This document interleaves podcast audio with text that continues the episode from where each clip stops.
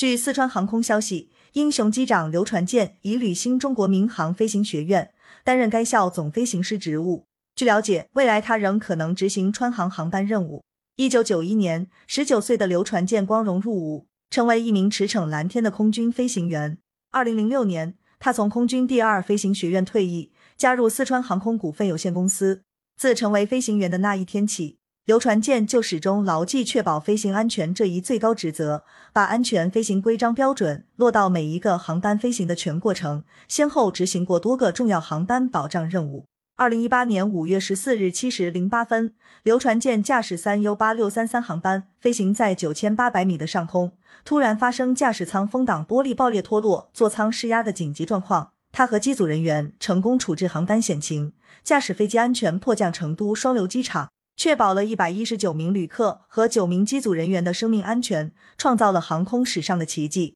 因在事故处置中的出色表现。刘传健荣获中国民航英雄机长、最美退役军人等荣誉称号，获全国五一劳动奖章。机组全体成员被授予中国民航英雄机组称号。感谢收听羊城晚报广东头条。